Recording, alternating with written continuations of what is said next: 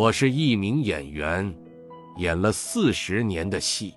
我在台湾出生，初中时我的学习成绩很不好。那个时候台湾的经济还没有起飞，所以海员的待遇算是不错的。我爸爸就鼓励我说：“人要有一技之长，你就去念海专吧。”我第一次没考上，第二次也没考上。人生最宝贵的十六七岁，我却在补习班发愣或者逃课。两年过后，我觉得自己不能再对自己的人生没有交代了，于是就每天早上起来，到台北图书馆占位子，占到位子之后，从早上九点一直学习到晚上九点关门，这样坚持了两个月，我把能够背的知识全部死背下来。结果我侥幸的考上了中国海专航海科。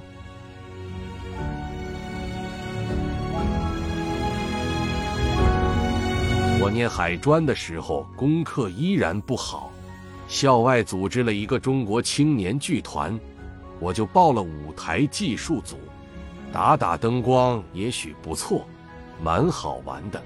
那个时候不小心对戏剧表演产生了这一生都甩不掉的情感。毕业以后出海实习，本来是想一心一意做海员，可是，在海上做二级水手，在那边敲铁锈、登高爬下、刷油漆，看那些我们最羡慕的船长、轮机长、大副，就觉得这些人都心事重重。跟他们聊着聊着。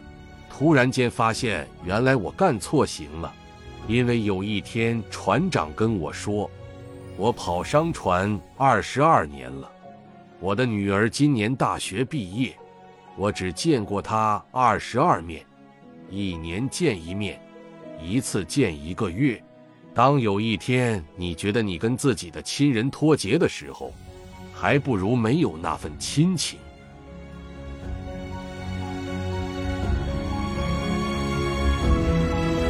这个船长跟我这么讲，轮机长也是类似的口吻。那我为什么还要拼命的往这个职位去奔？原来航海不是一个我愿意干到老的职业，所以拿到毕业证书后我就不干了。之后我做过很多种工作，我在一家月饼公司送过月饼，给二手汽车店当店员，在盲人按摩院送盲人去按摩。还做了一年的长工。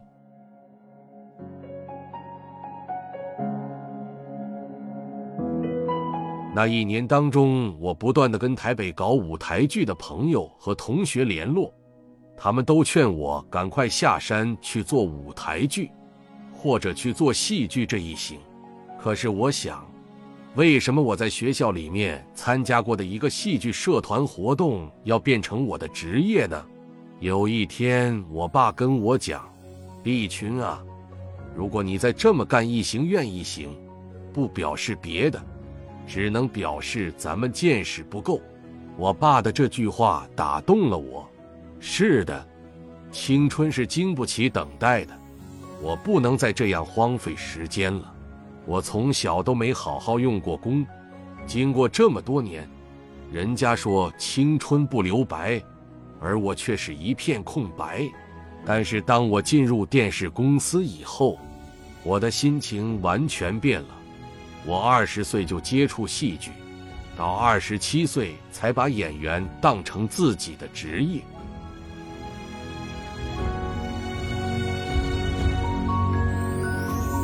在电视公司当演员，我不知道什么叫好，我就给自己定了一个小标准：不要按斤。不通过，重拍，或许就是好，起码表示我用功了。别人聊天的时候，我一定在不断的看剧本，所以在别人眼中，我是一个很怪的人。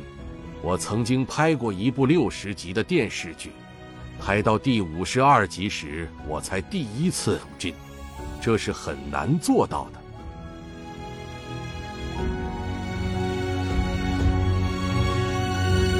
演电视剧的时候，你会碰到各种剧本。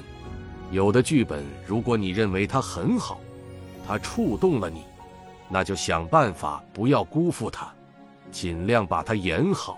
如果你觉得这个剧本一般，或是一个烂剧本，但是既然你接了，在演的时候就要平心静气，把那一大堆似曾相识的故事、台词、布景，尽量变得稍微不相似一点。电视剧就像是自来水，被强制性的输送到每一个家庭，所以，在大腕的演员，在小腕的演员，也不过就是努力的把那些水质搞好了，服务大家，不要把水搞浊了，污染大家。我们所做的事就是这样。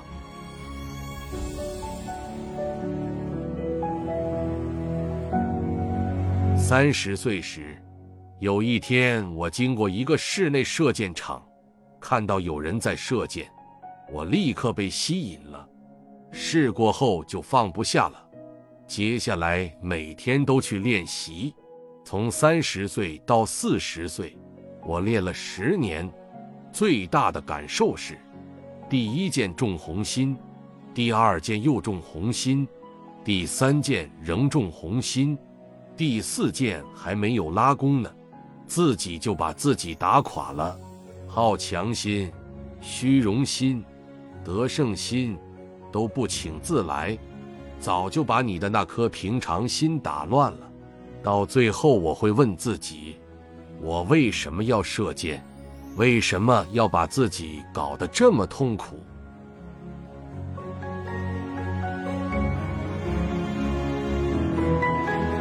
一天。我在射箭场看到一位七十岁的老先生，清瘦、干净，带了一支用了一二十年的箭袋，里面放了一把剑。剑虽然是老的，但羽片是新的。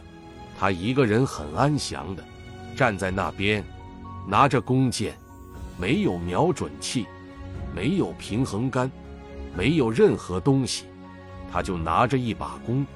三十米以外架上箭，嗖的一声正中红心，但他的脸上一点喜悦之情也看不出来。然后拿出第二支、第三支，我觉得这个人太厉害了，就过去跟他聊天。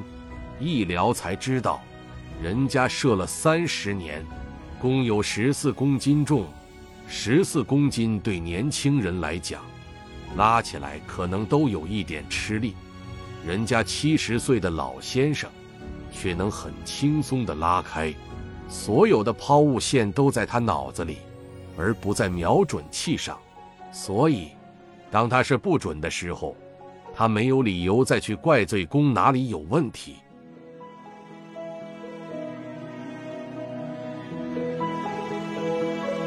后来我才发现。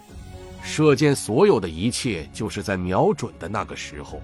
当箭射出去后，它已经变成最不重要的事情，因为它已经变得很呆板、僵化，无法改变。只是十分、九分、八分、七分而已。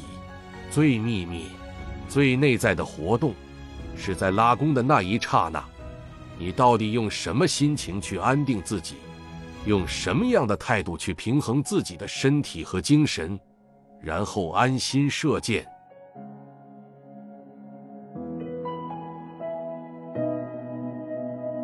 其实，演戏也一样，要尽最大的努力把戏准备好、演好。演员的一生不可能箭无虚发，所以他一定会在涂涂抹抹当中慢慢演。最重要的是。要明白环境，认清它。你认清楚了，就不会去抱怨它。在一个没有抱怨的心情下工作和生活，你会比较清楚的去追寻。不管是在事业上、感情上还是生活上，都不要去追寻一个压根儿就追不到的东西。我们不能浪费时间，各位，青春经不起等待，莫等闲。以免白了少年头。我就在这里等你跨海，踏着云烟来。李立群，青春经不起等待，分享完了。岁月时光荏